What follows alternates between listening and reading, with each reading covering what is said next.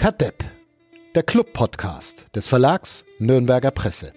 Präsentiert von Club Community Partner Sparkasse Nürnberg.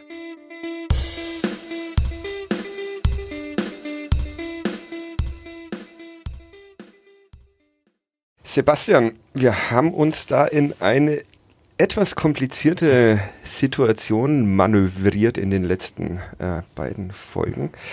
Wir haben einen Gast angekündigt, äh, einen Aufsichtsrat des ersten FC Nürnberg und ihn großmaulig äh, als unseren Maulwurf im Aufsichtsrat vorgestellt, der uns wirklich alles prüfwarm erzählt. Das Ding ist, wir hätten vielleicht äh, ihn vorher mal fragen können, sollen, müssen, vielleicht aus journalistischen Gründen, ob er das sein will, unser Maulwurf. Willst das wäre aber nicht unsere Art. aber willst du ihn, willst du ihn fragen? Ja, ich, ich frage ihn einfach ganz direkt. Max Müller, willst du, bist du unser Maulwurf? Das ist eine, ist eine ganz schwierige Frage zu beantworten, weil ich die letzten Ta ähm, Folgen, die ich ja auch immer höre, gehört habe, dass der Aufsichtsrat und der Maulwurf kommt. Und dann dachte ich mir, das wird interessant. Ähm, als ich dann festgestellt habe, Moment mal, die fragen ja immer mich an, habe ich gedacht, ähm, sollten wir das nicht vorher ausmachen oder sollte ich nicht erst der Maulwurf sein und dann als solcher angekündigt werden? Ich glaube, in dem Fall ähm, ist es nicht so. Ähm, ich habe schon, mich schon gefragt, wie wir das heute auflösen wollen. Äh, Ironie kommt ja immer normalerweise geschrieben nicht rüber. Gott sei Dank sprechen wir hier im Podcast. Deswegen äh, hoffe ich, dass es so ankommt. Ähm, aber euch beiden wollte ich noch einen Tipp geben. Also wenn ich euer Maulwurf bin, dann sucht euch vielleicht den von der Bildzeitung. Die wussten nämlich schon vor dem Aufsichtsrat, äh, wer Sportvorstand wird. Äh, von daher wäre das vielleicht der bessere Maulwurf als ich. Okay, wir okay. müssen mal bei Martin Funk anrufen. Ja. Oder wir bestellen einfach mal Martin Funk als Gast in diesem Podcast. Max Müller hat uns soeben zerstört. Ja, genau, die Zerstörung des noch vor dem Jingle. Gloser und Kiblavis. Äh, herzlichen Dank dafür und herzlichen Dank fürs Kommen, Max Müller. Wir haben tatsächlich diesen Termin schon ausgemacht, als der Trainer des ersten FC Nürnberg noch Jens Keller hieß und der Sportvorstand Robert Palikutscher und nicht abzusehen war, dass sich das innerhalb von Minuten würde ändern. Ähm, wir wollten mal über den Aufsichtsrat als Gremium sprechen. Tatsächlich, wir wollten über ähm, die Vorwürfe, die es immer wieder gibt an den Aufsichtsrat und die in den letzten Wochen vermehrt aufgetreten sind, sprechen und vielleicht darüber, was sich beim ersten FC Nürnberg strukturell ändern lassen könnte. Das machen wir, obwohl der Sportvorstand jetzt nicht mehr Robert Palikutscher heißt und der Trainer nicht mehr Jens Keller. Ähm, ja, oder? Äh, Sebastian Klose, über was willst, willst, du noch sprechen? Ich will über deine bunte Hose sprechen, aber mhm. nachdem man immer so wenig sieht beim Podcast, macht es nur für die Leute Sinn, die auf nordbayern.de klicken und das Bild mit der Hose anschauen. Oder uns auf Instagram folgen, Oder vielleicht sieht man sie dann da auch. Okay, wir machen Musik. Ihr hört Kadepp Club Podcast von nordbayern.de. Sebastian Klose ist hier. Mein Name ist Fadi Keblavi und der Maulwurf Max Müller. Bis gleich. Kadepp, der Club-Podcast von nordbayern.de.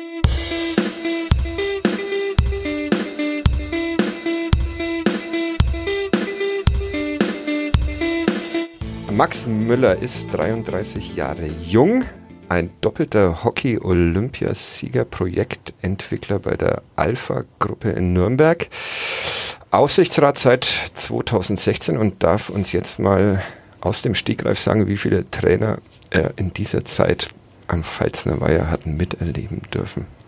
Kommt immer ein bisschen darauf an, wie viel Interimslösungen man mitzählt. Die lassen wir weg. Äh, wenn wir die weglassen, ist schwieriger, weil es, sonst hatte ich sieben vorbereitet. Witzigerweise nicht für heute, sondern weil ich tatsächlich gerade mal nachgeguckt und gebraucht habe. Also dann sind's, äh, ist Boris Schommer noch Interim gewesen oder war der schon richtig?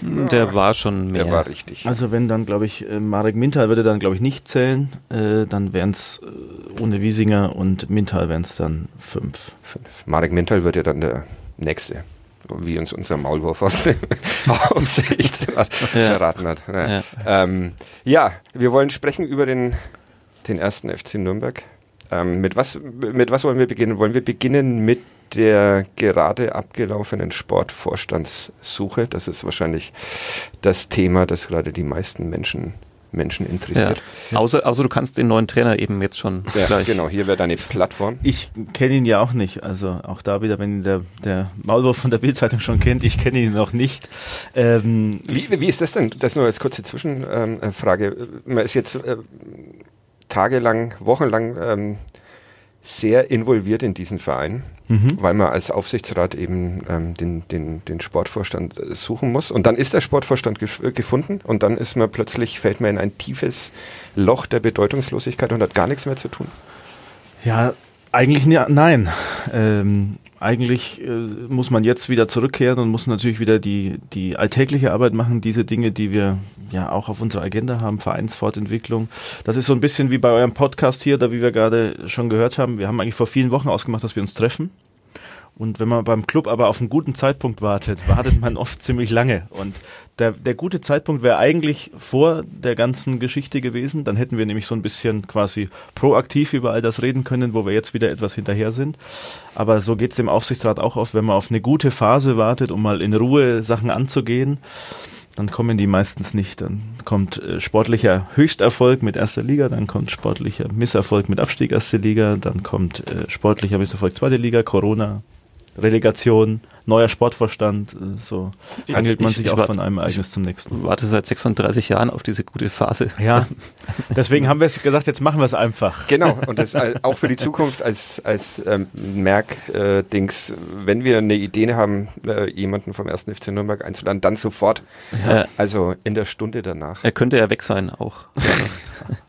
ja, auch immer eine Option. Auch. Ähm, zufrieden damit, wie es gelaufen ist, die Suche, die erstmal die Trennung vom alten Sportvorstand, dann die Suche nach, nach einem neuen, würde man sich in den, in den Internetwelten umhören und äh, rumfragen, dann würden da sehr viele sagen, was für ein großer Mist da der Aufsichtsrat produziert hat bei der Suche. Es hat zu lange gedauert, es waren die falschen Kandidaten. Wie, wie geht es dem Aufsichtsrat selbst? Ja, also erstmal die Entlassung, wenn wir quasi äh, vorne anfangen, oder die Trennung, muss man ja eigentlich viel mehr sagen, war ähm, denke ich, wie immer ein schwieriger Prozess. Man ist da nie mit zufrieden. Wenn man sich von jemandem trennen muss, bedeutet das ja immer auch ein gewisses Eingeständnis, dass man selber da auch einen Fehler gemacht hat. Ähm, und das macht uns natürlich nicht glücklich. Ähm, unsere, unser Ziel ist ja schon immer, dass, dass Kontinuität in diesem Verein einziehen soll. Ein Wort, was man wahrscheinlich in den letzten Wochen und Monaten nicht mehr so sehr mit dem Club zusammenbringen würde. Und trotzdem ähm, war und ist das unser Ziel. Deswegen ist das, ist das nicht gut gelaufen. Ich glaube, der Prozess, wie es dann tatsächlich abgelaufen ist, war kollegial, sehr kollegial. Das kennt man aus dem Fußball auch anders. Ähm, da bin ich jetzt auch pragmatisch, da gibt es jetzt überhaupt keinen Grund mehr, sich jetzt da noch über irgendwas zu streiten. Die Entscheidungen sind gefallen, dann ist es mir lieber, es geht einigermaßen partnerschaftlich auseinander man sieht sich immer zweimal im Leben, von daher. Ähm Davor habe ich ein bisschen Angst bei Robert Palikutscher, aber gut, das ist mein Problem. Deshalb. Nee, aber ich glaube, so mit uns ist das ganz, ganz gut auseinandergegangen und wie gesagt, da gibt es jetzt keinen Grund, das macht es nicht schöner, wenn man sich streitet oder einfacher oder schneller oder günstiger. Von daher denke ich, das ist in Ordnung gelaufen. Ja, und dann die Neuanstellung ist natürlich immer so eine Geschichte.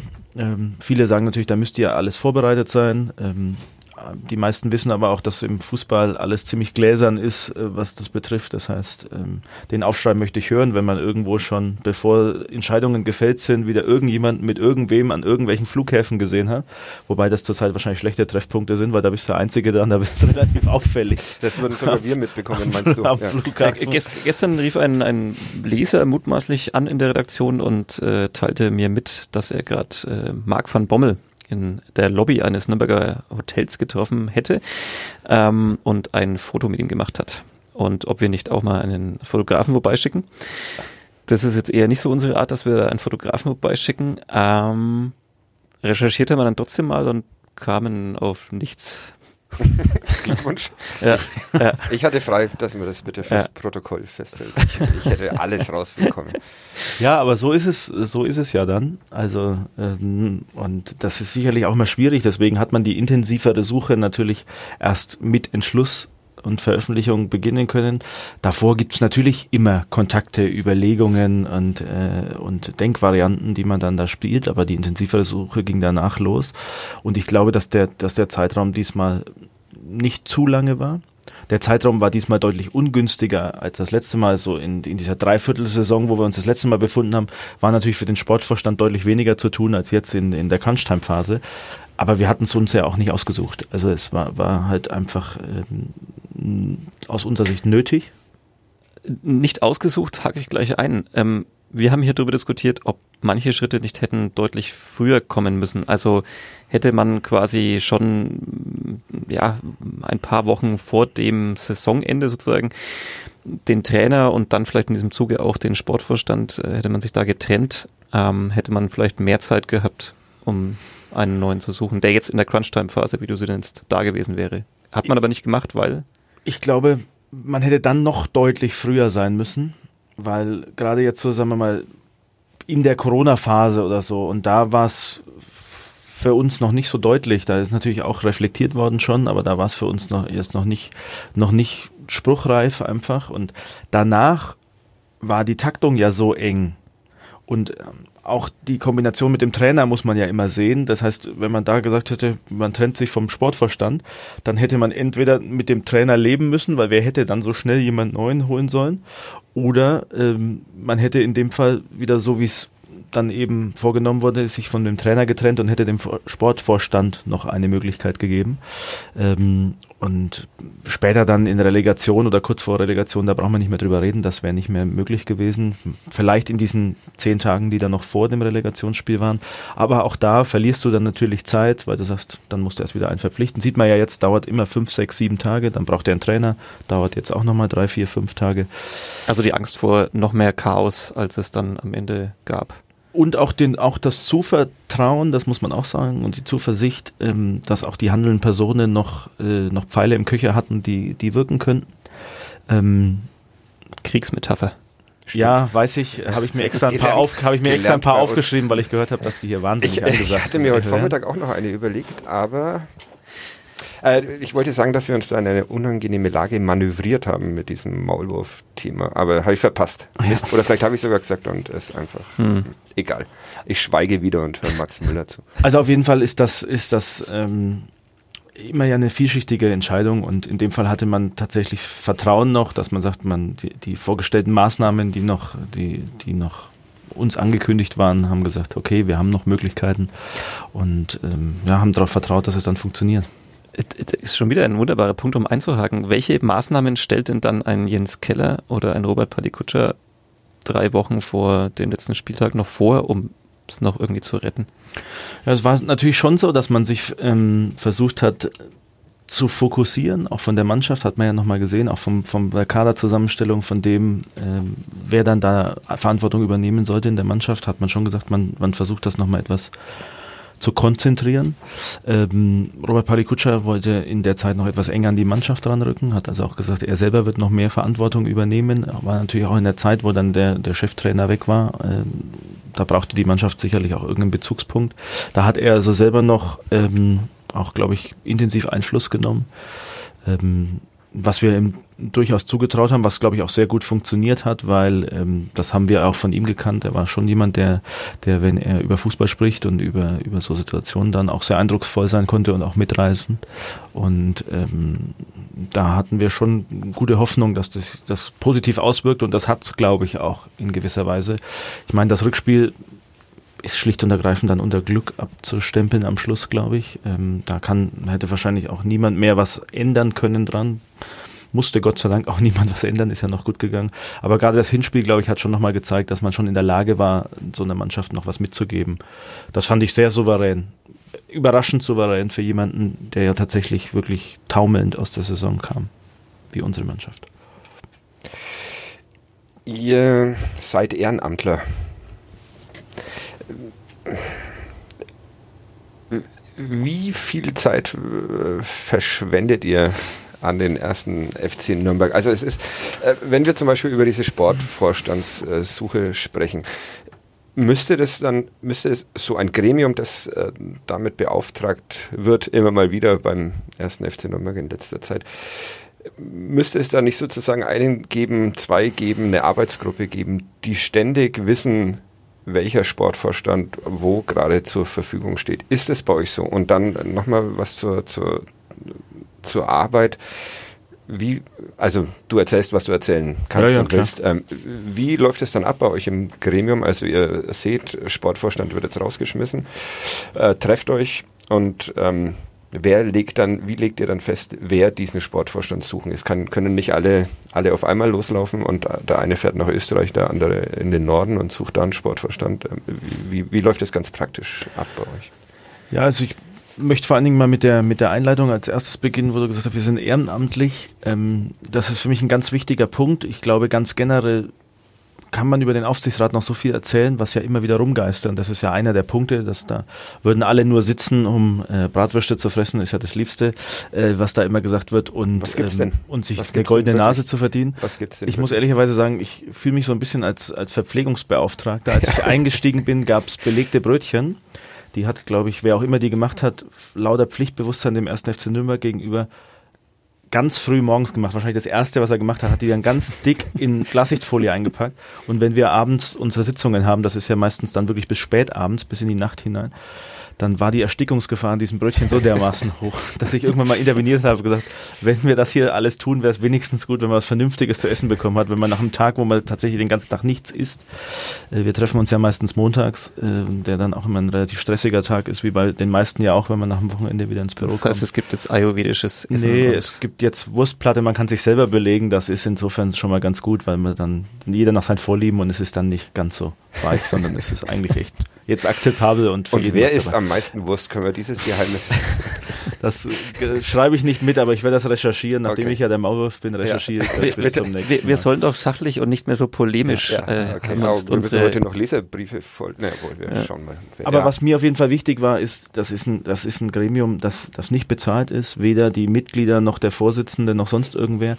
Es gibt nicht mal eine Spesenabrechnung beim 1. FC Nürnberg. Das finde ich, muss ich ehrlicherweise sagen, fast etwas peinlich. Mhm. Also das Ich bin heißt, der Meinung, wenn jemand zum Sportvorstand suchen, dem Zug nach was weiß ich wohin fahren muss, beim letzten Mal nach Düsseldorf, dann weiß ich, wenn ich ehrlich bin, nicht beim Unternehmen, was zwischen 30 und 70 Millionen Umsatz macht, ob man dann sagen muss, das zahlst du bitte selber.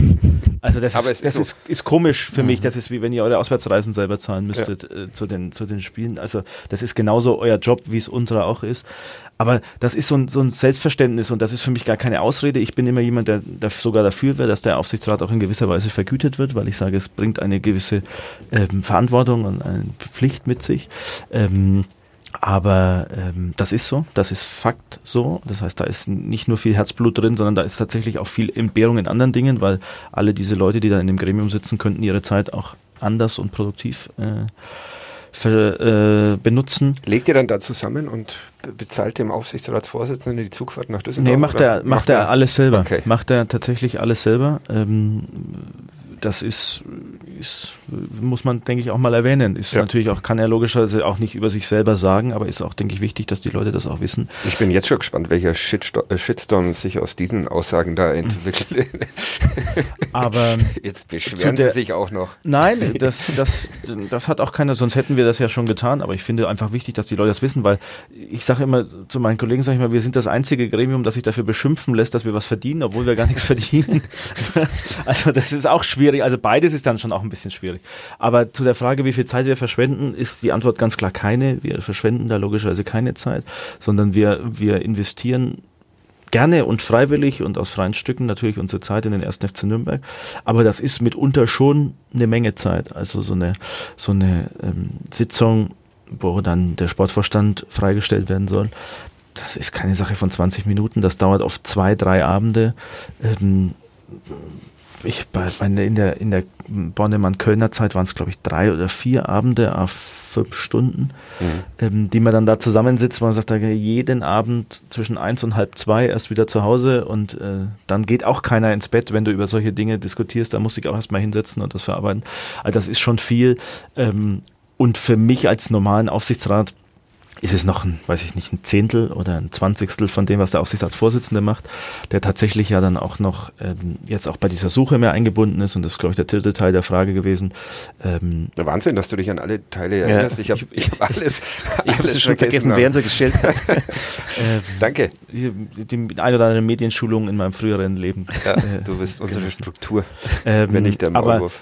das ist tatsächlich so, dass ähm, wir uns ja darauf geeinigt haben, dass vor allem Dingen der Aufsichtsratsvorsitzende spricht. Ich glaube, in, in solchen Dingen wie jetzt ist es, ist es gut, dass, äh, dass man auch mal eine andere Perspektive hat, das ist auch wichtig. Aber in den offiziellen Dingen, in den Dingen, die es zu verkünden gibt, in den Dingen, die's, wo es nach außen als erster FC Nürnberg aufzutreten gilt, ähm, da soll vor allem die Aufsichtsratsvorsitzende sprechen und damit ist der auch erstmal ähm, Haupt Zielgruppe für, für all das, was der Aufsichtsrat dann beschließt, wer dann, dann da kommen soll und mit wem er denn sprechen soll, dann macht immer erstmal der Aufsichtsratsvorsitzende die Gespräche, zieht sich dann immer ein, zwei Kollegen dazu, die das auch mit anhören, dass man sich ein Bild machen kann. So läuft es dann ab. Und wie läuft jetzt so eine Suche konkret ab? Also sagt dann ein Teil des Aufsichtsrates, äh, Schmedes, äh, super Kandidat. Herr den, Schmedes. Herr Schmedes, mein Gott, ich lerne es auch nie. Herr Schmedes ist ein super Kandidat. Ähm, den hatten wir doch schon mal auf dem Zettel und dann heben drei, vier die Hand und dann heben die anderen die Hand bei Hacking oder wie kann man sich das vorstellen? Nö, die, die Suche ist logischerweise erstmal offener gestrickt. Also in der Suche wird natürlich erstmal, muss erstmal ein Kandidatenkreis formuliert werden. Ähm, wer könnte passen?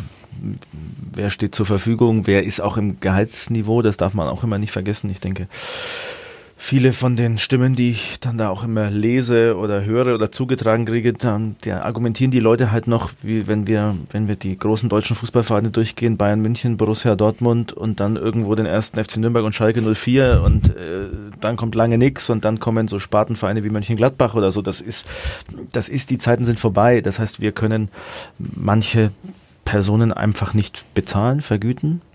Ähm, wir sind für, stehen für manche einfach nicht zur Verfügung. Das haben wir ja bei dem bei der letzten Sportvorstandssuche auch erfahren müssen, wo wir dann mit Palikutscher geendet sind. Da gab es ja vorher auch andere Überlegungen, wo dann einfach größere Vereine auch mit in die Verlosung kommen und auf einmal ist für den ersten FC Nürnberg niemand mehr zu erreichen. Das muss man sich auch ganz klar vor Augen halten. Tatsächlich? Geht er nicht mehr ins Telefon? Ja. Oder? Okay. Da ist dann einfach, die, sagen wir mal, die Kommunikationshäufigkeit sinkt dann von dreimal am Tag auf äh, eine SMS, ich rufe zurück, wenn ich Zeit habe. Diese ja. Nummer ist nicht vergeben. ähm, Fast so wie ein Anruf in der Lokalsportredaktion der Nummer. und wir kümmern uns. Ja. das muss man sich ja auch immer, immer vor Augen halten. Es muss ja auch dann für beide Seiten passen. Also es muss ja auch äh, Angebot und Nachfrage müssen in dem Fall dann auch übereinander liegen. Ähm, und dann wird also ein Kandidatenkreis eben bestimmt und dann wird mit, mit Leuten Kontakt aufgenommen. Ähm, und dann kriegt man da natürlich schon Feedback auch. Erzählt er die Sachen, die wir für richtig halten? Ist der verfügbar? Wie könnte es mit dem ausgehen? Wie hat man über erste Gehaltsvorstellungen gesprochen? Ist auch das Gesamtpaket. Was denkt er über die Vereinsstrukturen, über den Aufbau? Und dann verengt sich das natürlich. Und dann gibt es am Schluss idealerweise eine Abstimmung im Aufsichtsrat, wo mehrere Kandidaten zur Verfügung stehen die man sich dann auch anhören kann, weil bis dahin hat ja noch nicht jeder Aufsichtsrat die Möglichkeit gehabt, jeden der Kandidaten zu hören, zu sehen, mit dem zu sprechen. Also hat man am Schluss eine Quintessenz aus der Suche, die bringt man in den, in den Aufsichtsrat und da wird dann drüber, ganz am Schluss drüber befunden, befunden wer der Beste sein möge. Wir haben da schon mal Witze drüber gemacht. Ich stelle es mir tatsächlich schwierig vor. Also man, sofern sich nicht jemand selbst bewirbt beim ersten FC Nürnberg dann auf die Stelle, wie macht man das? Man hat ja wahrscheinlich nicht alle Telefonnummern von allen potenziellen Sportvorständen. Also man kann aber auch vielleicht schlecht bei dem aktuellen Verein und Arbeitgeber ja, anrufen klar, und sagen, klar. den hätten wir. Wie, wie, wie läuft sowas ab? Also ähm, ohne dass wir da jetzt ewig ins Detail gehen. Nee, müssen, aber das, das ist, ist ganz klar. Ähm, das sind ja auch, auch das ist ja wieder so ein Gerücht, dass man sagt, da kennt sich ja einer, keiner aus, keiner hat Kontakte. Das stimmt natürlich nicht. Äh, wir alle haben unterschiedliche Kontakte. Es gibt ja Leute, die kommen mehr über die Presseseite, es gibt Leute, die kommen mehr über äh, die Vorstände. Ich komme zum Beispiel aus dem Sportbereich, also ich habe oft dann, wir hatten tatsächlich jetzt so Trainerkandidaten aus der Vergangenheit, da waren meine Physiotherapeuten aus der Nationalmannschaft früher und so findet man eigentlich schon über mindestens oder maximal eine Ecke immer einen Zugang und kann dann sich so Telefonnummern besorgen oder auch mal Informationen einholen. Das ist ja auch ganz wichtig, dass man, dass man nicht nur natürlich mit dem spricht und sagt, Sie könnten unser Sportverstand werden, erzählen Sie mal, sondern dass man natürlich da auch noch Zweit- und Drittinformationen holt, um das zu verifizieren, was derjenige gesagt hat. Ist das bei Robert Palikutscher geschehen oder da hört man im Nachgang jetzt immer, da hätten zwei Anrufe bei Fortuna Düsseldorf gelangt, um, um festzustellen, dass er da nicht die Rolle gespielt hat, wie es in, in Nürnberg kolportiert wurde. Ja, und das ist natürlich, das wisst ihr als Journalisten natürlich auch immer, da muss man natürlich gucken, aus welcher Ecke kommt die Quelle. Und ähm, diese Quellen hatten wir natürlich davor auch, die waren aber sehr stark, glaube ich, aus der Funkel-Ecke. Mhm. Und äh, das Funkeln natürlich, auf denen nicht mehr so gut zu sprechen war, war irgendwie auch klar. Ich denke, das ist, wenn du mal rausgeschmissen worden bist irgendwo und du bist dann die Quelle über deinen Ex-Arbeitgeber, so und so ähnlich war das bei denen ja auch. Ich meine, Funkel hat es ja dann damals überlebt gehabt, aber ähm, ich denke, das war uns bekannt. Wir hatten aber eben auch viele andere Quellen, die anderes gesagt haben. Und ich glaube, das, was uns gesagt wurde, hat auch eins zu eins gestimmt. Also, dass er ein, ein absoluter Experte in diesem Bereich äh, Spielerauswahl und auch in den Kontakten war. Das, glaube ich, hat sich bewahrheitet. Ich bin fest davon überzeugt, dass wir in den vorherigen Zeiten an solche Spielertypen, wie wir sie jetzt hatten, nicht rangekommen sind. Und so schlechte. Oder der war zu einfach. Das könnt ihr jetzt, das könnt ihr jetzt, das könnt ihr jetzt leicht sagen, aber da tue ich mich in dem Fall auch leicht, weil ich tatsächlich ähm, auch so ein bisschen sich in mein Gehirn eingebrannt hatte, was alle gesagt und geschrieben. Und das ja, waren tatsächlich nicht nur die Fachleute, sondern nee. das waren auch ähm, sämtliche Zeitschriften, Zeitungen, das waren auch sämtliche Kommentare übrigens in den, in den, in den, in den sozialen Medien, wo es uns allen ja schwerfällt, wenn man jetzt das Beste machen würde aller Zeiten, mehr als fünf positive Kommentare zu geben, waren ja. eigentlich fast auch nur gute Sachen drin gestanden oder weitestgehend und überwiegend. Dass das in Summe nicht geklappt hat, steht nochmal vom anderen Papier und das sind auch, glaube ich, andere Thematiken, die da reingespielt haben. Aber die Möglichkeit, an solche Leute ranzukommen, dass wir Spieler von Arsenal London verpflichten können, dass wir, dass wir in England einen neuen Markt aufgemacht haben, die gab es vorher schlicht und ergreifend nicht. Und genau wie wir Sportvorstände suchen, ist es ja dem Sportvorstand auch seine Aufgabe, auch eben genau diese Kanäle auch aufzumachen und, und, und vielleicht auch Leute zu finden, die nicht jeder am Schirm hat, weil es natürlich auch klar ist, dass der Zweitliga-Torschützenkönig vom letzten Jahr, dass der nicht nur bei uns auf dem Zettel stehen kann. So, und dann ist wieder die Frage, wenn dann ein Erstligaverein anruft, brauchst du dich mit dem schon nicht mehr beschäftigen. Also von daher muss man da auch Kreativität haben und das war eigentlich eins unserer Hauptaugenmerke. Und ich finde, das hat der Robert Parikutscher erfüllt. Wie gesagt, dass, dass die Gesamtzusammenstellung nicht gepasst hat, dass das, äh, was ein Vorstand sonst noch alles haben muss, äh, sicherlich noch entwicklungsfähig war. Das wussten wir auch, aber da hat, hat dann am Schluss halt dann einfach unser Empfinden nicht mehr mit dem zusammengepasst, was wir gesehen haben. Ich ähm, zerstöre jetzt mal wieder den Gesprächsfluss, aber ich bin noch auf einem Ding hängen geblieben. Wenn ihr euch da drei, vier Abende trefft, um, um diese ähm, Gleich geht es wieder ums Sportliche, aber nur noch interessiert ja. mich jetzt einfach. Wenn jetzt wieder das Buffet oder was? genau. Welche Würste sind das denn eigentlich? Nee. Ähm, wenn ihr so eine Vertragsauflösung ähm, plant, äh, lasst ihr euch da juristisch beraten oder wer, wer also der Gloser und ich könnten wahrscheinlich, dann wäre Robert Palikutscher jetzt noch Sportvorstand, weil wir halt einfach keine Ahnung hätten, in welche juristischen Dinge, oder macht man da einfach ein, eine Unterschrift und er ist raus? Nee, da gibt es natürlich auch äh, teilweise Bedarf für juristische Beratung, wenn es eben dann juristische Dinge sind. Jemanden freizustellen ist erstmal eine reine Entscheidung des Aufsichtsrats. Das heißt, wenn der Aufsichtsrat die gefällt hat und die kommuniziert ist, dann ist die erstmal bindend. Aber wie man dann natürlich Verträge auflöst, auch bei den Vertragsneugestaltungen, ist natürlich juristische Beratung dabei, ist ganz klar. Ähm, das ist auch ganz wichtig. Und es ist aber auch so, dass wir natürlich im Aufsichtsrat auch, äh, auch Leute haben, die, die größere Personalabteilungen äh, leiten, die sich auch mit solchen Fragen auskennen. Und so ist es im Aufsichtsrat generell so, dass sich halt jeder versucht, ein bisschen in den Themen einzubringen, die er auch beruflich macht und wo er Sicherheit hat. Gibt es dann Leute, Robert Gunkler, der auf den Finanzbereich sehr stark ist, der bringt sich dann da natürlich sehr ein, der geht auch da ziemlich in die Tiefe. Dann gibt es Leute wie ich, ich bin mehr so der, der oberflächliche Typ. Ich weiß so bei, ich weiß so bei allem, ich weiß so bei allem ein bisschen was. Ich äh, bin so der klassische, der, der alles kann, aber nichts richtig. Ähm, Hockey das, war ganz okay, glaube ich. Das heißt, ja, aber auch da, glaube ich, hätte es Potenzial gegeben äh, nach oben. Aber, ja, der Wesley war halt immer besser. Ja, technisch zumindest. ja. Aber das ist, das ist ganz normal, dass sich da jeder so ein bisschen einbringt und äh, wenn man dann merkt, dass man an seine Grenzen kommt, dann muss man juristischen Rat einholen, so wie jeder andere auch. Wer sich traut, einen Mietvertrag zu unterschreiben, der unterschreibt ihn und wer glaubt, dass er juristischen Rat braucht, an der Stelle holt sich an. Okay. Ähm, sportlicher Rat, das mhm. ist ja der, der Hauptvorwurf an euch, dass endlich ähm, Menschen mit sportlicher Kompetenz in diesem Aufsichtsrat sitzen sollen. Ich, ja. Wie gleicht ihr das aus, diesen Mangel an sportlicher Kompetenz, oder gibt es den gar nicht?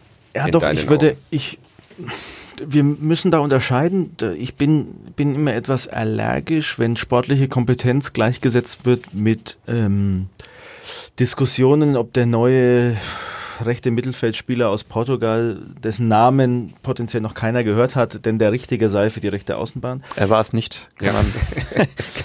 Deswegen hatte ich den jetzt genannt. Aber ich glaube, das war sogar ein relativ prominenter Transfer. Trotzdem hätte ich keine drei Spielergebnisse der letzten drei Spiele aufzählen können wenn es so tief reingeht, dann ist der Aufsichtsrat da auch falsch. Dafür gibt es den Sportvorstand und ähm, ich glaube, dann würde der Aufsichtsrat auch sein, seine, seine Aufgabe verfehlen. Und es wäre auch nicht sinnvoller, wenn es Profis gibt, die sich damit beschäftigen, dass dann ein Amateur reinquatscht und sagt, nee, nee, nee, nee, schau dir mal dem seinen linken Fuß an und im Vergleich zum rechten und äh, wieso haben wir überhaupt einen Linksfuß auf rechts und da wird es dann irgendwann albern. Dann könnte man sich den Sportverstand auch sparen. Deswegen, wenn das mit sportlicher Kompetenz gemeint ist, sage ich, das fehlt nicht, weil das braucht es in der Tiefe nicht. Was ich durchaus aber interessant fand, ist ähm, ein gewisses Wissen über sportliche Zusammenhänge. Das ist natürlich wichtig. Auch, auch zum Beispiel über, über Mannschafts- Bewegungen, über, über Abläufe in Mannschaften, über Abläufe in Vereinen, das ist natürlich schon auch wichtig, weil ähm, das immer auch was über die Situation aussagt und ich weiß das selber wahrscheinlich so gut wie kein anderer. Es gibt auch Momente, wo der Trainer sagt, ähm, wenn der Ball nach links geht, machen wir Druck, wenn der Ball nach rechts geht, bleiben wir hinten an der Mittellinie stehen und der Ball geht nach, direkt nach dem Anstoß nach rechts und alle rennen drauf. Wenn du dann da sitzt und weißt nicht, dass es auch solche Sachen gibt, dann sagst du, den Trainer müssen wir rausschmeißen, der hat ja überhaupt keine Ahnung. Es gibt's ja nicht, dass der das sagen kann. Und äh, da ist schon auch wichtig, dass man ein bisschen Zusammenhänge kennt. Und was ich auch sehr wichtig finde, ist dieses, dieses Kontakt und dieses, äh, dieses Netzwerk. Und das ist natürlich schon so, dass ähm, viele alte Fußballer, die früher mal gespielt haben oder ähm, auch in jüngerer Vergangenheit gespielt haben, natürlich da schon Kontakte haben, so wie sich dann Spieler untereinander kennen und wie natürlich den Trainer, den du mal gehabt hast oder den Sportverstand. Da kennst du natürlich schon viele Leute. Und ich sage, das geht uns in gewisser Weise ab, weil alle, die da jetzt aktuell im Aufsichtsrat sitzen, haben sich dieses Netzwerk, was sie haben, erarbeitet ich sag mal, unabhängig oder sagen wir mal ausgenommen Günter Koch vielleicht, der durch die beruflichen Aspekte da schon eher drin war, aber alle anderen kommen ja nicht aus dem Fußball. Das heißt, die haben sich diese Kontakte erarbeiten müssen. Keiner von uns bringt die Gott gegeben mit, weil es eben seine Vergangenheit war. Und äh, das, denke ich, ist durchaus ein Punkt, den man, den man angehen kann und muss. Das Problem ist nur, nach aktueller Satzungslage dürfen wir niemanden kooptieren. Das heißt, äh, wir können es uns nur wünschen. Wir können nur darauf hinweisen, dass die Möglichkeit, sich zu bewerben, für alle offen steht. Ähm, und wenn denn dann einer kommt und äh, das gut macht und äh, gute Ideen für den Club hat, dann würden wir ihm wahrscheinlich auch unsere Stimme geben, aber es wären dann eben nur neun und es hocken ja immer ein paar hundert, wenn nicht sogar ein paar tausend in der Sitzung und dann brauchst du ein paar mehr als neun Stimmen. Aber ähm, ja, ich, ich bin da gar nicht dagegen, ganz im Gegenteil, ich wäre da dafür, dass sich da auch wieder mehr Leute einbringen. Das ist dann so dein ein Vorschlag zur Strukturreform ersten FC Nürnberg, dass man eben feste, feste Aufsichtsratmitglieder installiert, die nicht mehr die nicht mehr durch diese Wahl gehen müssen. Zumindest also fest muss es ja nicht sein, kann ja auch begrenzt sein in der, in der Amtszeit, aber die sich nicht mehr zur Wahl stellen müssen. Ja, ich denke, wir stellen schon fest, ähm, dass das eine Riesenhürde ist, dieses sich zur Wahl stellen. Ich kann das verstehen, als ich das erste Mal im Stadtrat zur Wahl stand, ist das auch ein ganz komisches Gefühl, wenn du morgens aufstehst und du stehst zur Wahl. Also das ist schon, ich denke, im Kleinen kann man das nachvollziehen, wenn man früher mal Schüler oder Klassensprecher werden wollte. Warst da du war's, Loser? Ja. Ich nicht. Da war es auch ein komisches Gefühl, wenn du zur Wahl standest und hattest dann zwei Stimmen. Da hast du dir auch gedacht, ob ich noch in die 2b wechseln kann. Die, die eine war die eigene Stimme, ja, ja. die andere, andere des Banknachbarn. Lehrer. ja, ja. Und ähm, das, das ist ein, das kann ich nachvollziehen. Das ist nicht ganz einfach. Und, und wie gesagt, als ich das erste Mal als Stadtrat zu, zur Wahl stehe, das ist auch ein komisches Gefühl, wenn du dir denkst, puh, wenn du jetzt nach hinten durchgereicht wirst, dann, kommst du am nächsten Tag auch nicht mehr mit so viel Selbstbewusstsein in die Firma, weil die alle denken, das ist der Typ, den Aber du keiner leiden auf- kann hier in der Stadt. Du hast dich auf unsere Stimmen verlassen können. Welche Partei nochmal CSU? Ihr seid doch nicht mal, in, ihr, seid ihr in Nürnberg ansässig überhaupt? Ja, aber halt berechtigt. Aber Okay. halt in einem Viertel, in dem die Partei eine eher untergeordnete wahrscheinlich, Rolle ja, wahrscheinlich. Da kriegt Ähm, man Ärger mit den Nachbarn, wenn man sich wählt. Deshalb. Sorry. Aber äh, das ist tatsächlich ein Punkt, den wir feststellen, der bei vielen, die, glaube ich, dafür geeignet wären, die in Frage kommen würden, auch eine gewisse Hemmschwelle darstellt. Und ähm, jetzt kann man sagen, wer die nicht überspringt, ist nicht geeignet für den ersten FC. Da würde ich aber gleich aufhören mit der Idee, weil ich sage, das kann nicht Anspruch sein eines Aufsichtsrats, dass man sich vor 2000 Leute hinstellen muss und reden können muss. Das muss man als Aufsichtsrat nicht, sondern man könnte andere Dinge auch einbringen. Deswegen würde ich es für sinnvoll halten, wenn man in gewisser Weise dann eine Reform reinbringt und sagt, ein Teil wird weiter gewählt, weil die Mitgliederversammlung ist das höchste Gremium, die sollen auch den, den überwiegenden Teil des Gremiums bestimmen können. Aber zum Beispiel jedes Jahr ja, einer könnte auch kooptiert werden, dass man sagt, der, der kann bestimmt werden. Und Aber damit, wer macht das, wer macht das dann? Das habe ich mir dann das muss man, das muss man überlegt, besprechen. dass Ich weiß, das- dass es vor vielen, vielen Jahren äh, mal so war, dass es eine Art Vereinsbeirat gab. Also es gibt jetzt immer noch einen Vereinsbeirat, aber damals gab es ihn, glaube ich, in der Satzung verankert aus Abteilungsleitern aus dem Verein und Fanvertretern und dann gibt es halt so ein Gremium. Auch der Aufsichtsrat könnte sicherlich dann wieder jemanden bestimmen. Ähm, vielleicht macht man das dann auch zusammen, das muss man sich überlegen. Aber man bräuchte auf jeden Fall eine Instanz, die das bestimmt. Da muss man noch drüber nachdenken. Ich würde den Aufsichtsrat nach wie vor für geeignet halten, weil ich sage, der ist ja gewählt von der, von der Mitgliederversammlung und damit ist der legitimiert, auch solche Entscheidungen zu treffen. Und dann könnte man wirklich ganz gezielt sagen, naja, bei der letzten Wahl sind jetzt zwei ehemalige Fußballer reingerückt, dann holen wir uns noch einen aus der Wirtschaft oder uns fehlt etwas Netzwerk, dann lass uns gucken, dass wir da einen mm, bekommen. Vielleicht ja auch einen, der, der den ersten FC Nürnberg im Herzen trägt, aber auch etwas weiter weg ist. Das sind ja auch wieder so Geschichten. Ähm, ja, da, da spielen viele Dinge eine Rolle. Da spielt ja auch äh, zur Wahl stellen kannst du dich nur, wenn du Mitglied bist. Zum Beispiel da, wo ich schon sagen würde, wer im Aufsichtsrat ist, sollte dann auch Mitglied werden. Aber du musst ja, um gewählt zu werden, wieder, glaube ich, nicht ganz ein Jahr vorher auch schon Mitglied sein. Das sind immer alles so bürokratische Hürden, wo wir es uns selber auch ein bisschen schwer machen wo wir, glaube ich, versuchen auch Leute auszusperren aus dem Aufsichtsrat, die ja gar nicht reinkommen würden, weil jetzt jemand, der im Grunde seines Herzens Kräuter Fürth-Fan ist und diesen Verein unterwandern will, um ihn, den, der kommt ja auch nicht rein, der wird ja auch nicht gewählt. So viele Fragen, die man stellen muss. Ich habe vor allem Angst vor den ganzen Fragen, die wir vergessen zu stellen und die uns dann Leute um Wir die Ohren hauen. vergessen nie. Okay. Äh, nächste Frage. Strukturreform hat man jetzt eigentlich schon erledigt. Peter Hecking ist Sportvorstand, aber es wird ein Sportdirektor noch kommen und dadurch löst man das Problem auf, jedes Mal den Sportvorstand entlassen zu müssen, wenn er nicht bereit ist, den Trainer zu entlassen.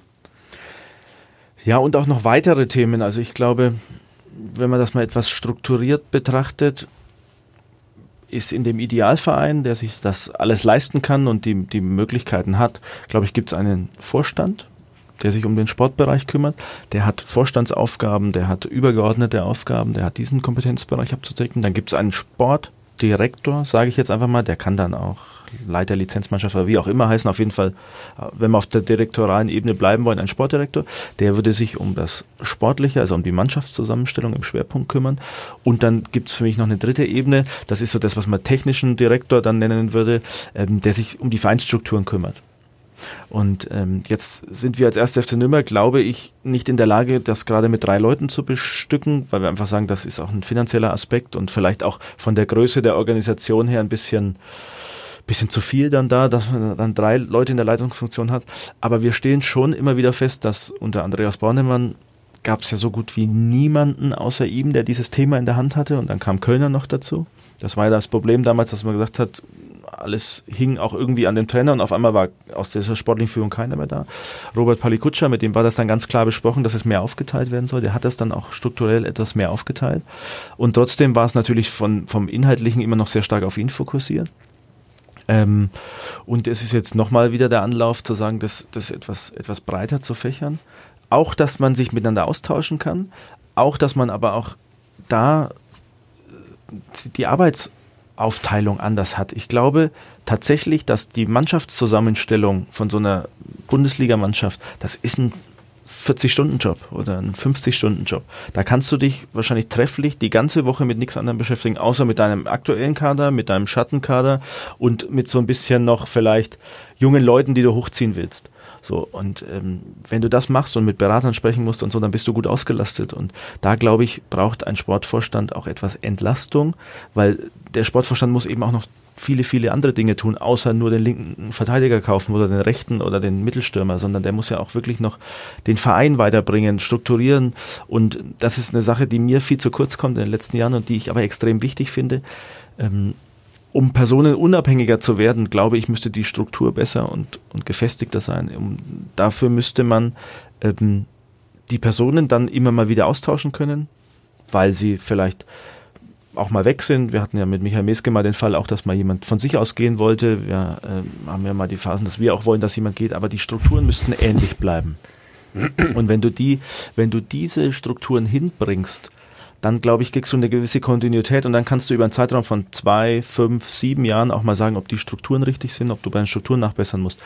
Wenn die Struktur so sehr an der Person hängt, dann kommt die Person Bornemann und macht die Struktur so, dann kommt die Person Palikutscher, fährt von dieser Struktur aus wieder in die andere Richtung und dann kommt die Person Hacking und strukturiert es wieder um.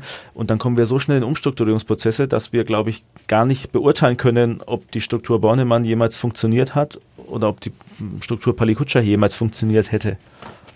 Aber das heißt, äh, wenn ich es richtig verstehe, woran ich äh, etwas zweifle, ähm, im besten Fall macht der Sportvorstand dann nur noch die, gibt nur noch die großen Linien vor und unter ihm arbeiten zwei, der eine an Transfers und der andere an was, was verbirgt sich hinter diesen Strukturen, die du meinst? Ja, im, im, im, da müssen wir jetzt wieder vom Idealbild natürlich ausgehen. Mhm. Nicht, nicht vom aktuellen Zustand, sondern vom Idealbild. Glaube ich, wäre das schon so, dass der Sportvorstand trägt natürlich schon die Verantwortung dann, auch die Verantwortung für die, für die, für die Auswahl des Kaders. Aber der würde sicher dann die Vorarbeiten nicht machen. Der würde sicherlich dann nicht ähm, quasi die vier, fünf Kandidaten, die für eine Position in Frage kommen, aussuchen. Der würde sicherlich dann nicht äh, vorher sich darum kümmern, ähm, wer ist wann wo verfügbar, was kostet uns der, ist der überhaupt in unserer Range, können wir den finanziell einplanen, das müsste alles schon abgeklärt sein. Und das wird natürlich auch, wir haben natürlich in diesem Bereich Scouting auch Strukturen, wo das gemacht wird, aber ich glaube, dass ähm, dass doch noch sehr viele immer am Sportverstand hing die letzten Jahre und ähm, dafür aber dann logischerweise dann keine Zeit mehr war, um sich um andere größere Themen zu kümmern. Also wir haben jetzt in dem NLZ unter Robert Palikutscher einen ganz großen Umbruch gesehen, der auch zwingend notwendig war wieder.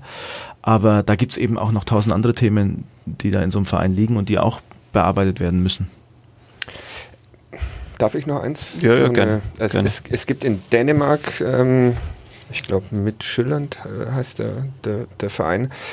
Äh, und in England, gerade hat es mir Florian Zenger auf meine Nachfrage nochmal geschrieben, mit Brentford einen Verein, die ihr Scouting so komplett umgestellt haben auf rein zahlenbasiertes mhm. Scouting. Also mhm. die wissen, mhm. ja, okay, du verstehst, was ich meine, der kann so und so, macht mhm. so und so viel Tiefenläufe mhm. pro Spiel und wäre deshalb passend zu dem Innenverteidiger.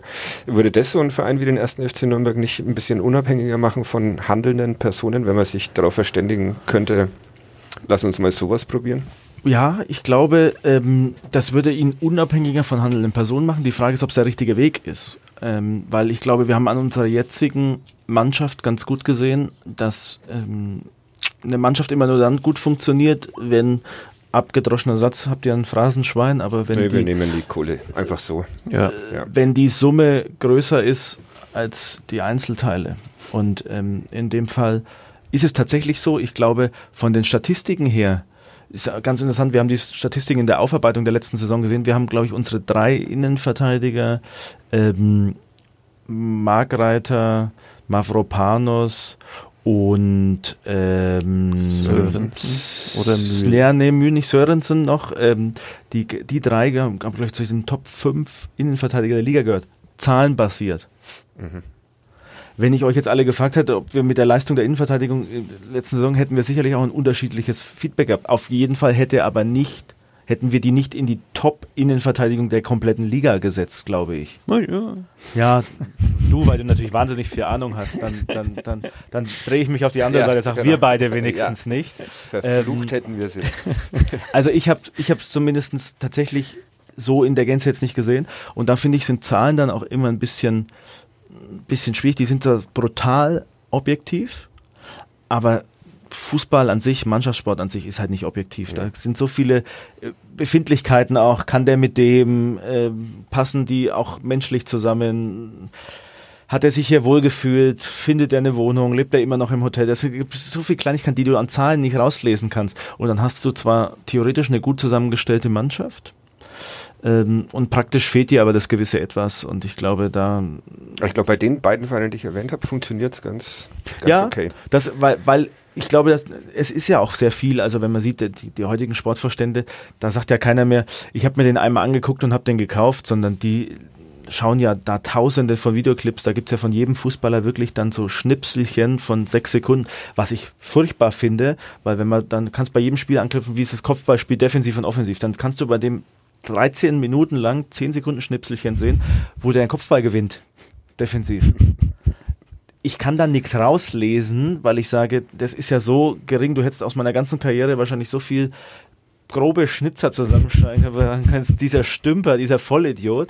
Und andersrum hättest du riesen Abwehraktionen rausschneiden können, wo jeder gesagt hat, der beste Abwehrspieler der Welt und hast aber nicht gesehen, dass ich vorher bei dem halt den Ball geschenkt habe aus zwei Meter und der allein aufs Tor zugelaufen ist, dass ich deswegen wieder retten musste. Ne? Ja. Also das ist schon alles, ich denke, man darf es nicht übertreiben, das hilft alles viel. Ich glaube, gerade jetzt ist es natürlich sehr, sehr schwer, Leute auch live zu sehen.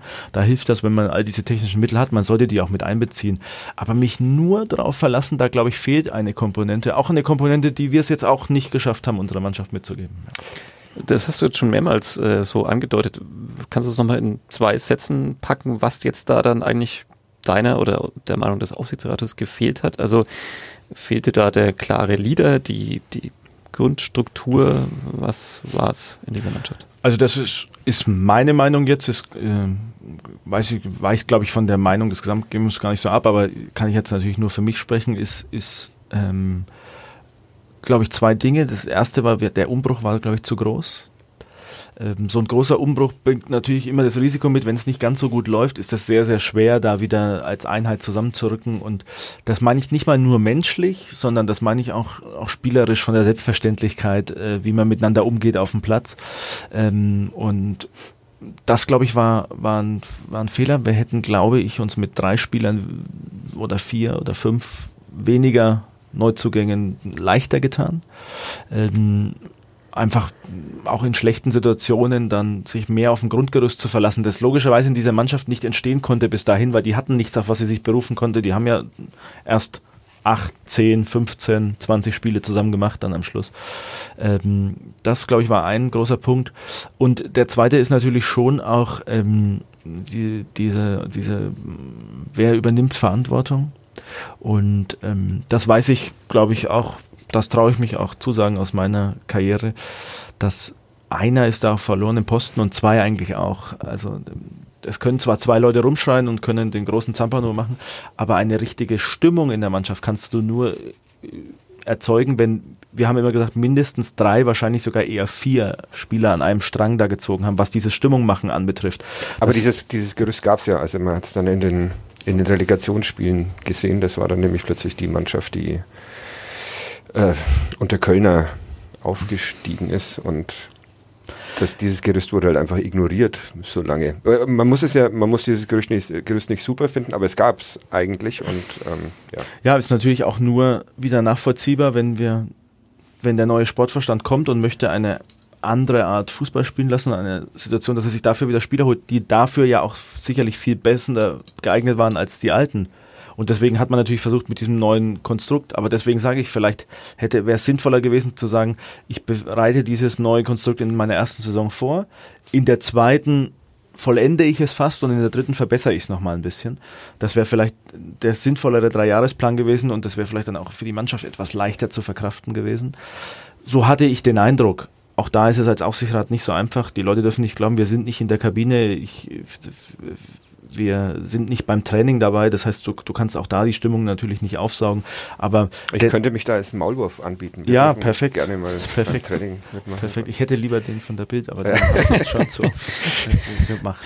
Ähm, Nochmal zerstört. Ja. Ähm, äh, dass wir nicht nur über sportliche Dinge reden, sondern nochmal über den Aufsichtsrat. Ihr werdet sehr gern beschimpft in den sozialen Medien.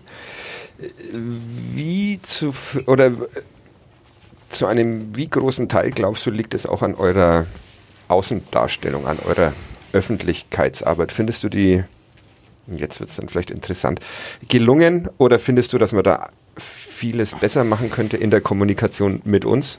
Äh, man muss uns nicht so wichtig nehmen, aber wir ähm, multiplizieren das ja dann doch immer noch ganz gut, auch äh, so Vorgänge im Aufsichtsrat, wenn wir sie erfahren. Ähm. Ja, ganz, ganz großes Thema. Also ich meine, das mit den Anfeindungen ist, glaube ich, überall, wenn du in der Öffentlichkeit stehst. Also das ist, bei mir ist es fast wurscht. Ähm, ich, Dich mögen ja alle. Wenn, ne, das, das sagt man jetzt so, aber wenn man dann in der, wenn man sich für die Mountainbike-Strecke engagiert, die da jetzt gerade gebaut worden ist. Da, Mist, das war der Einstieg, mit dem ich heute eigentlich kommen wollte, ungefähr, dass wir heute über die Mountainbike-Strecke reden. ungefähr, ungefähr, eine, ungefähr eine Handvoll äh, Nachrichten, wie furchtbar das ist und dass man den Wald zerstört. wenn ich mich für die Surfwelle einsetze, zwei Hände voll. Wenn ich beim ersten FC Nürnberg bin, zwei Hände voll Morddrohungen und ungefähr 100 E-Mails in den letzten drei Tagen, bevor wir den Sportverstand. Du meinst also, diese Leserbriefe, die wir hier über uns vorlesen, Ja. sind Kinderkram im also euch trachtet, glaube ich, keiner nach dem Leben oder möchte euer Eigentum anzünden. Das kommt bei uns schon mal vor. Wir haben kein Eigentum. Das Ähm, aber das ist, ich sag mal, damit musst du öffentlich umgehen. Ich kann das nicht für gut heißen. Ich kann das auch nicht verstehen. Ich habe jetzt tatsächlich neulich auch erstmal jemanden zurückgeschrieben. Das erste Mal, weil ich mache so das eigentlich nicht, weil ich sage, dass also wenn jemand ohne Anrede und, und nur vier Beleidigungen hintereinander setzt, setze ich mich da nicht hin und schreibe zurück. Beim besten wenig, wenn jemand konstruktive Anregungen hat, kriegt er auch. Aber da habe ich tatsächlich mal zurückgeschrieben und da kam eine sehr sauber formulierte E-Mail über zwei Seiten zurück. Ich mir auch gedacht habe, da sieht man vielleicht auch mal, was in den Menschen vorgeht. Das bei der ersten E-Mail hat man gedacht, das war orthografisch jetzt nicht ganz so äh, blitzsauber, aber es ging dann doch. Also man sieht auch, was in den Leuten da vorgeht. Aber das ist ein anderes Thema, über, über, über Hass im Netz sozusagen können wir anders sprechen. Aber ja, Kommunikation ist, denke ich, ein ganz großer Punkt, weil ich bin schon 100% davon überzeugt, dass das, was wir tun, was wir entscheiden, immer auf einer sinnvollen Grundlage basiert und wir würfeln da nicht, wir überlegen uns auch jetzt nichts, wir, wir sind da jetzt nicht nur, weil wir zu Hause nicht erwünscht sind, sondern wir setzen uns da wirklich hin, diskutieren Sachen aus, bearbeiten die sauber, überlegen uns das auf finanzieller Basis, da wird wirklich nachgehakt, da wird nochmal nachgefragt, bitte das noch liefern und das noch liefern und bei der Sportvorstandsauswahl ist, wird der Aspekt noch diskutiert, da sind wir dann wirklich beim Hundertsten und beim Tausendsten. Aber kommuniziert wird da zu wenig raus und ich glaube, wenn wir aus welchem Grund?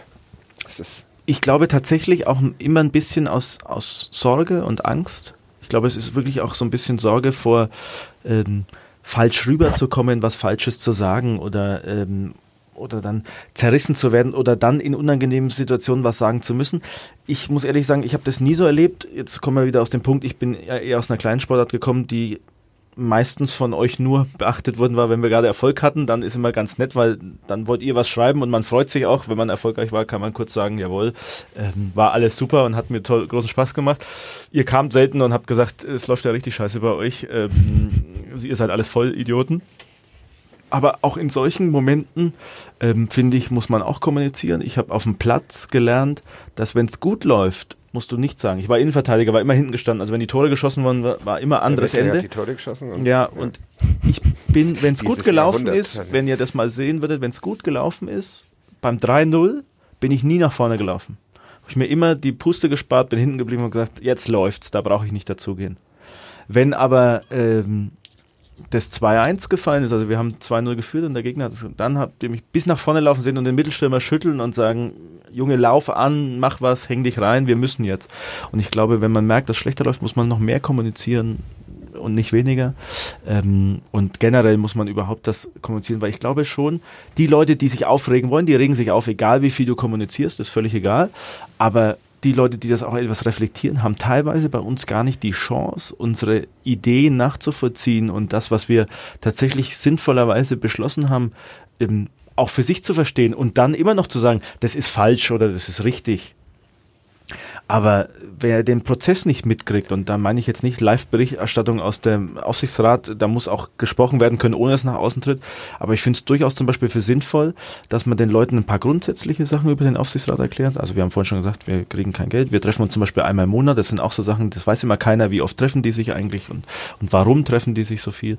Wer sind wir eigentlich? Wer macht was im Aufsichtsrat? Das finde ich schon wichtig, dass die Leute das wissen, weil sie dann vielleicht auch etwas Vertrauen haben können. Die, die vertrauen, immer nur die, die wirklich wollen, die könnten sich dann da auch vielleicht in gewisser Weise darauf verlassen, können sagen, hey, wirtschaftlich, wenn die das schon im Griff haben, da haben die zwei, drei Leute, die das können, ähm, oder sportlich haben die sich da Gedanken gemacht, oder man kann da auch mal was berichten. Und das ist immer ein enger Tanz natürlich, weil wie berichte ich drüber, dass wir uns über den Au- Aufsichtsrat, äh, ne, über den äh, Sportvorstand Gedanken machen, ohne den gleich anzugreifen. Das ist schwierig, aber das ist eine Kommunikationsaufgabe, die man trotzdem auch lösen muss. ähm, und das ist, ist eine, für mich eine wichtige Geschichte, dass wir das auch verbessern und angehen, weil ich wirklich überzeugt bin, dass viele Dinge, für die wir uns öffentlich verprügeln lassen, einfach nicht wahr sind. Und das ist eigentlich schade, weil ich sage, wenn ich was falsch gemacht habe, dann muss ich die Schläge auch einstecken. Da bin ich auch ein Typ für, wo ich sage, das war meine Entscheidung, unsere Entscheidung. Ist so. Also mir, von mir wird keiner hören, ist unfair, dass uns jemand kritisiert, weil wir jetzt Palikutscha äh, ausgewählt hatten. Das war unsere Entscheidung, die haben wir jetzt korrigiert. Aber ähm, für Dinge, was ich anfand, wie zum Beispiel, die machen sich dann nur die Taschen voll aufgrund, das ist einfach eine, das, ich sag, das, das kann auch keiner mehr behaupten, wenn es jetzt dreimal in der Zeitung stand und jeder weiß es, dann soll er das sagen, aber dann hätte er auch sagen können, die sind alle Kräuter Fürth-Fans oder was. Warum setzt du dich mit dem Ansatz nicht, nicht durch, Impf? Ist das ein Problem des Vereins? Also man, man hat immer immer schon den Eindruck, ich, ich habe immer schon den Eindruck, so muss ich sagen, äh, dass es eine eher skeptische Medienarbeit ist, die da, die da betrieben wird. Mit Robert Palikutscher konnte man jetzt am Ende dann die letzten Monate gar nicht mehr direkt sprechen. Da ging es nur noch über, über den Pressesprecher. Es gab dann am Ende Spieler, die nicht mehr sprechen wollten, wo ich dann ähm, sag, okay, vielleicht müssen sie das in der Relegationswoche nicht. Aber eben auch in der Krise wurde da meiner Meinung nach sehr sehr zurückhaltend, und das ist jetzt noch zurückhaltend formuliert, kommuniziert. Warum ist das so, so viel Misstrauen? Ich glaube, das ist tatsächlich vielleicht auch ein, ein, wie du aufgewachsen bist. Ich bin jemand, der da mit einfach sehr positiv aufgewachsen ist. Ich kenne euch alle und eigentlich die meisten Akteure in der Nürnberger Mittellandschaft seit vielen, vielen Jahren. Seit 20 hätte ich jetzt gesagt, das stimmt wahrscheinlich nicht, nicht ganz, aber so seit 15 ungefähr. Ähm, ja. Und wir haben immer einen guten Umgang gepflegt. Ähm, deswegen gibt es auch mal Sachen, die man nicht erzählen kann. Deswegen gibt es auch mal Sachen, die man nicht erzählen will. Deswegen gibt es auch jetzt keine größere Kommunikation. Aber es ist auch kein Geheimnis, dass wir auch mal bei Spielen miteinander schreiben. Und äh, ich weiß gar nicht, ob es... Äh, ich stelle die falsche Fragen auf. Ob es wir waren, die, die ähm, dann auch mal versucht haben, diese nach diesem äh, 6-0 haben wir doch gesagt, ja. äh, bis heute habe ich noch geglaubt, man kann die, man kann die Leistung der Mannschaft irgendwie noch erklären oder ich könnte es noch erklären. Ja. Und dann hatten wir auch mal solche, solche Dinge. So ein Austausch kann es ja geben und das ist auch ein gewisses äh, Kollegialität. Also ich glaube, die, die Branche ist relativ einfach. Ihr seid abhängig vom Fußball, weil ihr müsst jeden Tag eine Zeitung füllen mit irgendwas über Fußball. Und andersrum ist der Fußball davon abhängig, dass über ihn berichtet wird und dass die Leute es lesen und sich dafür interessieren. Und da kann man ein Gleichgewicht finden. Wir arbeiten daran. Ich glaube, das Problem ist auch erkannt. Man muss es jetzt nur angehen und man muss ein bisschen da auch, auch die, die Zurückhaltung und Ängste langsam abbauen. Und da gibt es natürlich schon immer wieder Geschichten, auch wo man sich verbrennt. Da stehen natürlich dann auch mal Sachen in der Zeitung, wo man sagt, das will ich jetzt eigentlich nicht über mich lesen und stimmt auch irgendwie nicht oder so. Aber das finde ich ist fast immer ein Kommunikationsthema, weil ich glaube, ich schätze niemanden in der Nürnberger Medienlandschaft so ein, dass er sagt, der hat mir zwar gesagt, das ist so, ich schreibe es aber jetzt anders, weil den drücke ich jetzt richtig einen rein. Ich glaube nicht, ja. dass das so ist. Also das wäre mir jetzt neu. Oft ist es dann einfach Unwissenheit, weil es natürlich klar ist, wenn du versuchst, den richtigen Weg zu finden und hast drei Anhaltspunkte und davon sind zwei einfach falsch, weil ihr sie woanders recherchieren musstet, dann ist euer Z Trefferkorridor nicht der richtige. Und ähm, ja, das ist für mich eine Kommunikationsfrage. Ähm, Sebastian, wollen wir noch über Benjamin Schmiedes und Dieter Hecking sprechen? Ja, ähm, auf jeden Fall. Wir, wir steuern müssen, auf, auf einen Weltrekord-Podcast. Ja, so also wir, alles wir, gesagt nicht gäbe. Die genau. Wir haben, wir haben, vorher gehört, dass, dass Max Müller den Podcast mal beim Joggen hört und eher so eine halbe Stunde ja. braucht. Wir sind jetzt dann gleich bei zwei Einheiten. Du könntest also dann den nochmal anhören, früh und abends äh, einmal joggen. Ja. Ähm, ja, sollten wir auf jeden Fall, aber ich, vorher möchte ich vielleicht noch sagen, ähm, der Maulwurf ist auch seinem Namen einfach noch nicht gerecht geworden. Er hat äh, sehr viel Interessantes gesagt, aber so eine richtige Maulwurf-Story haben wir jetzt irgendwie nicht noch nicht ja. rauslocken können. Jetzt, ja, das okay, aber ja, das ist ich ja nach den Würsten gefragt. Nee, ja. warum, äh, warum, ähm, bei wem muss ich mich beschweren, dass Benjamin Schmiedes nicht äh, Sportvorstand des ersten FC Nürnberg ist, ohne damit Dieter Hecking irgendwie zu diskreditieren? Also nach meinen Informationen vor, zuallererst mal äh, beim jetzigen Arbeitgeber, mhm. denke ich, weil ähm, in, die Ver, in die Verlosung kann ja nur derjenige kommen, der auch zu verlosen ist, sozusagen. Und das war in dem Fall nicht so. Das heißt, es, es gab gar keine weiteren Überlegungen mehr dann, weil wenn jemand nicht verfügbar ist, ist er nicht verfügbar. Ist es denn, lag tatsächlich am VfL Osnabrück? Verträge sind doch eigentlich inzwischen nichts mehr. Ja, aber das, ich, ich finde das auf der anderen Seite auch ganz charmant, weil ich finde, diese Vertragswirtschaft im Fußball ist schon, sagen wir mal, besonders. Also alle wollen immer einen langfristigen Vertrag und wenn sie gar keine Leistung bringen, dann muss man die wirklich bis zum letzten Tag und dann ja auch tatsächlich teilweise noch mit der Prämie. Also dann, dann steigt dann die Mannschaft noch überglücklich am letzten Spieltag auf und der hat seit 24 Jahren so das Trainingsgelände nicht mehr. Arbeitsgeber auch. Ähm, dann mit Prämien und allem drum und dann, das ist schon, sagen wir mal, besonders. Und auf der anderen Seite, wenn die Leute noch drei Jahresvertrag haben, spielen bei dir gut und dann kommt äh, ein Club aus England um die Ecke und zahlt das zehnfache Gehalt von dir, dann streiken die sich einfach raus und sagen, ja, jetzt habe ich aber keinen Bock mehr und dann spiele ich halt nicht mehr und äh, dann musst du dir gehen lassen. Also auch irgendwie komisch. Also das, äh, deswegen sage ich, finde ich es eigentlich auch mal ganz gut und nachvollziehbar, wenn auch mal jemand sagt, wenn ich das richtig lese, haben wir einen gegenseitig nicht kündbaren Vertrag. Äh, Aber hätte und dann kündigen wir ihn auch nicht. auch nicht selbst auf die Idee kommen können. Also Benjamin Schmiedes war ja wohl nun einer, ich habe ihn hier als den Favoriten angekündigt, dafür werde ich auch. Ähm, ich ich grätsch noch kurz rein, ja, stelle die Frage noch davor. Glaubst du denn wirklich, dass hätte Schmiedes, Herr Schmiedes in, in Osnabrück diesen dringenden Wunsch geäußert, er will wirklich unbedingt zum ersten FC Nürnberg, dass ihm dann sein aktueller Arbeitgeber diesen, diese Steine in den Weg gelegt hätte oder man nicht dann trotzdem eine Lösung gefunden hätte? An mich jetzt die Frage? Okay, ich hatte gedacht, ihr beide redet jetzt miteinander und ich wollte ja. kurz noch intervenieren, dass ich noch da bin. äh, und ihr könnt solche Fragen im, im Beisein, also Aufsichtsrat nicht stellen, sonst würde es sich so anhören, als hätten wir da nicht alles unternehmen. Aber ähm, das kann ich, wenn ich ehrlich bin, nicht beurteilen, weil ich nicht dabei war. Also ich weiß nicht, mit welcher Vehemenz das äh, geäußert wurde, dass man da weg will oder nicht. Ist auch insofern Schall und Rauch, weil ich sage, ähm, wenn nicht alles versucht worden ist, um zum ersten Nürnberg zu kommen, dann wäre es auch nicht richtig gewesen. Ich glaube, wir haben mit Dieter Hecking jetzt tatsächlich einen Mann, der alles versucht hat, um hierher zu kommen, was ich eben hoch anrechne, weil ich finde, gerade in, auch haben wir ja vorhin schon mal gesprochen, ist, wir sind jetzt nicht der Top Verein in Deutschland, dann finde ich, dann rechne ich das hoch an, wenn jemand wirklich sagt, ich versuche alles, um bei diesem Verein diese Position zu begleiten. Und wenn das in Osnabrück so war und das hat nicht geklappt, ähm, dann schade. Und wenn das nicht so war, dann wäre es eh nicht richtig gewesen. Von daher ist das eine, ist das eine Phantomdiskussion, die man jetzt führt über jemanden, der theoretisch nicht da war. Wir hätten dann auch über, weiß ich nicht, Pep Guardiola oder sonst irgendwen diskutieren können. Das müssen wir nicht machen. Mir ist jetzt, mir ist noch was anderes ein, eingefallen. Jetzt ist ähm, Benjamin Schmedes ein junger Mann, der so eine un Fußball-untypische, es wird immer typischer, aber Fußball-untypische Karriere hingelegt hat. Schafft es ins äh, NLZ von Werder Bremen als Spieler, merkt, äh, wird nichts als Profi, ähm, schaue ich mal, wie ich anders in den Fußball reinkomme, arbeitet beim HSV als Scout, wird dann Sportvorstand in Osnabrück, bringt den Verein nach oben. Also ja, eine äh, eine Managerkarriere. Ja sagen wir mal, 35 ja. Jahre jung. Ja. Und dann ist auf der anderen Seite Dieter Hecking, ein sehr verdienter äh, Trainer und ähm, Profispieler, der noch nie Sportvorstand war. Und wenn das die beiden Kandidaten sind, wo ist da, wo ist da dann da das, äh, wo ist das Konzept des ersten FC Nürnberg, dass die beide in dieses Konzept reinpassen? Ja. Ähm, war doch eine Riesenfrage. Jetzt hast du ihn zerstört. nein, nein, ich komme zurück. Lasst mich zurückkommen. Lasst mich zurückkommen. Er läuft nur an. Jetzt aber kommt wieder irgendwas mit der Bildzeitung. Ja, nein, be berechtigte, wirklich berechtigte Frage. Äh, eine Frage, die wir uns auch intern gestellt haben, über die wir auch diskutiert haben, weil das für uns natürlich schon auch eine Frage ist, wo will der erste FC Nürnberg hin? Und ich glaube, dass man das jetzt so einsteuern kann, dass die Zielrichtung weiter die gleiche bleibt.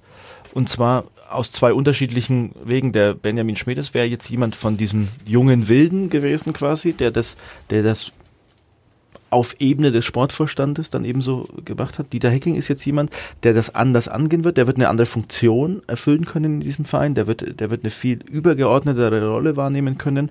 Wird das Lenken, wird auch sicherlich schneller für Ruhe bringen, was ich für nicht unerheblich finde, weil auch der Beste, der aber weiß, sein Konzept braucht drei Jahre, bis es fruchtet, wird keinen Erfolg haben, wenn wir sechsmal hintereinander verlieren, brennt's wieder lichterloh.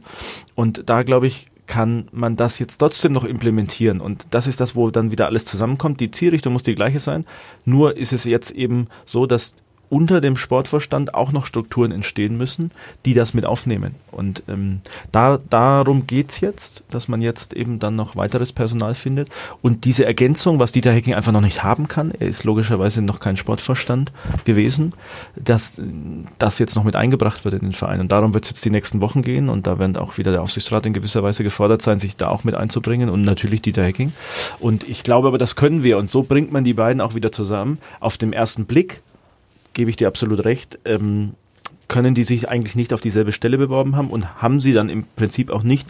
Wir verändern jetzt das Konstrukt eben leicht. Sie füllen jetzt nicht genau die gleiche Stelle aus, sondern wir haben das Stellenprofil jetzt quasi etwas verändert, damit das wieder in, in und den Dieter Rahmen Hecking passt. kriegt jetzt noch einen kleinen Schmiedes Das weiß ich nicht, ob er, äh, ob er ein kleiner Schmiss wird, das muss man dann auch entscheiden, aber ist auf jeden Fall natürlich jemanden, der dann noch, der dann noch hilft, weil nach wie vor, und da bin ich immer noch davon überzeugt, auch ein Schmiedes hätte noch jemand gebraucht, der da geholfen hätte, weil wenn die den ganzen Tag Kaderplanung machen, dann fällt zu viel hinten runter, was diesen Verein besser machen könnte.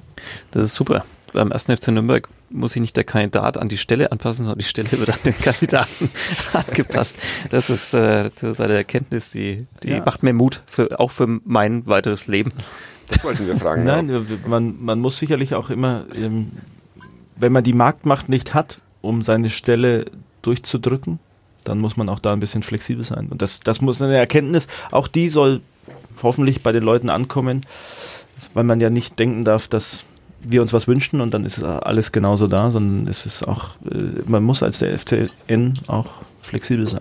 Es ist herrlich, an Max Müller prallen unsere Beleidigungen immer so wunderbar ab, wenn nur uns, unsere User und Userinnen sich daran ein Beispiel nehmen Ja. könnten, dass sie auch Aber man cool weiß ja nicht, was bleiben. er unter unseren Texten kommentiert mit seinen Fake-Namen. Fan- Fantasienamen. Ich genau. habe ja nicht mein richtiges Profil, von daher, dass ich mir noch ein Fake-Profil, also ich glaube, meins ist das toteste, ist wahrscheinlich schon zweimal angedroht worden zu löschen wegen nicht, äh, Nichtaktivität.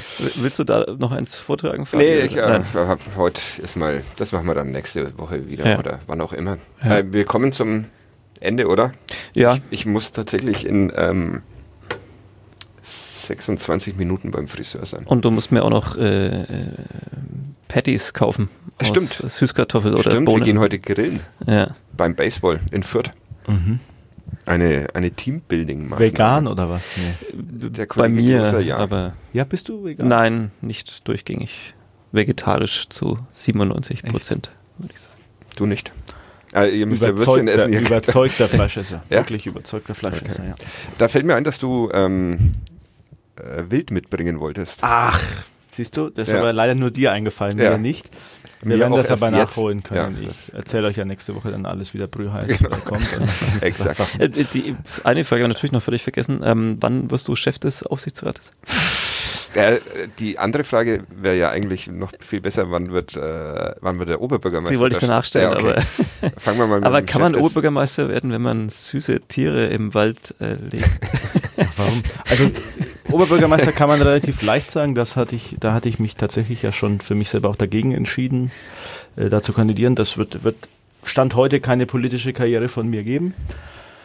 Und ähm, ja, Vorsitzender beim FCN ist relativ leicht. Ich habe mit meinem Chef immer so ein bisschen so, der war ja glaube ich mit äh, 32 äh, Chef beim ersten FC Nürnberg. Gerd Schmelzer heißt Ja, ja, das und ich Kinder immer- und, und so. Und äh, wir haben immer so ein bisschen geflaxt und dann, jetzt bin ich ja 33 geworden letzte Woche. Das heißt, habe ich ihm beim Geburtstag schon gesagt, das schaffe ich jetzt nicht mehr. Wir haben nicht mal gratuliert, glaube ich. ähm, Und Jetzt habe ich auch die, äh, jetzt habe ich dann auch die Ruhe, noch 30 Jahre zu warten. Okay, also mit 63. Ja, Ja. genau. Kurz vor der Rente, dann da habe ich dann die Zeit, mich darum zu kümmern. Okay, warum er nicht OB wird, klären wir dann in einem anderen Podcast, würde ich sagen. Bei der Sonst- Politikredaktion. Ja, genau, sonst kommt der Ich, Kollege ähm, nicht mehr zum ich bin Friseur. mir sehr sicher, dass er, aber Nee. ich bin mir relativ sicher, dass ich würde ein halbes Wildschwein wetten. okay, dann Das müsste ich dann auch, müsste würde ich, ich erhöhen. ja. ja. Ähm, gut, jetzt äh, hören wir mal auf, oder? Ja, Das also war sehr ja. interessant. ja. Ähm, wir haben bestimmt äh, keine einzige Frage gestellt, die einen unserer Hörer auch nur annähernd interessiert, aber Gab es schon mal jemanden, der dreimal da war? Dann könnten wir ja Fragen sammeln. Wenigstens Hanno einen Rekord, Behrens den ich halten würde. Zweimal Hanno Behrens da. war zweimal, Ja, ich auch zweimal jetzt. Thomas Gretlein einmal, glaube ich, und einmal in einem anderen Podcast. Aber Ich will mich ja nicht anbiedern, ich hätte ja auch noch was anderes Wir, zu tun, ähm, doch, wir, wir laden dich schon ja. bei der nächsten Sportvorstandssuche dann vorab ein. ja. Die dann, wann ungefähr, was würdest du tippen? Naja, äh, zwei Jahre und elf Monate ist der Vertrag ja auf jeden Fall mal. Okay. Willst du auch tippen, Sebastian, oder? Nee, da mir ist nicht danach heute nach dem Tippen. Ich habe zu viel Respekt vor Dieter Hecking, als dass ich seine Entmachtung im Herbst 2020 vorausschauen. Jetzt schauen wir mal, wer, äh, Trainersuche, Ja, was läuft. wünscht, sich, was wünscht sich der Aufsichtsrat Max Müller? Am besten einen erfolgreichen. Okay. Nee, aber äh, tatsächlich auch äh, eigentlich einen Konzepttrainer. Ich hätte gerne mal jemanden, der an der Linie auch, auch lebt. Mhm. Ich finde das irgendwie wichtig, auch so was Mitreißendes finde ich, finde ich irgendwie toll. Ich glaube, dieses ähm, Element hat uns auch ein bisschen gefehlt im letzten Jahr, dass, dass auch, auch von außen jemand wirklich da hoch und runter gelaufen ist. Und das ist ja, gilt auch ein bisschen als moderne, aber ich fand das als, als Spieler auch beeindruckend, wenn der Trainer das auch vorgelebt hat. Ich glaube, das Schlimmste, was es gibt, sind Trainer und Führungsspieler, die was erzählen, was sie selber nicht einhalten. Also nach dem Motto, in die Hände klatschen und auf geht's, heute wir mal richtig und dann als Führungsspieler sich hinsetzen, erstmal die Schuhe zu binden, ist das Schlimmste, was du machen kannst. Und trotzdem hat der Aussichtsrat zwei Trainer in der vergangenen Saison akzeptiert, die nicht dafür bekannt sind an der Seitenlinie. Da kann er aber nichts dafür, der Aufsichtsrat, oder? Der muss nur zustimmen, dass wir ihn bezahlen können. Okay. Hm. Entschuldige dich, Sebastian. Tut mir leid. okay, gut. Ja. Dann bis nächste Woche. Vielen Dank, Max. Tschüss, Danke. Sebastian. Ciao. Ciao.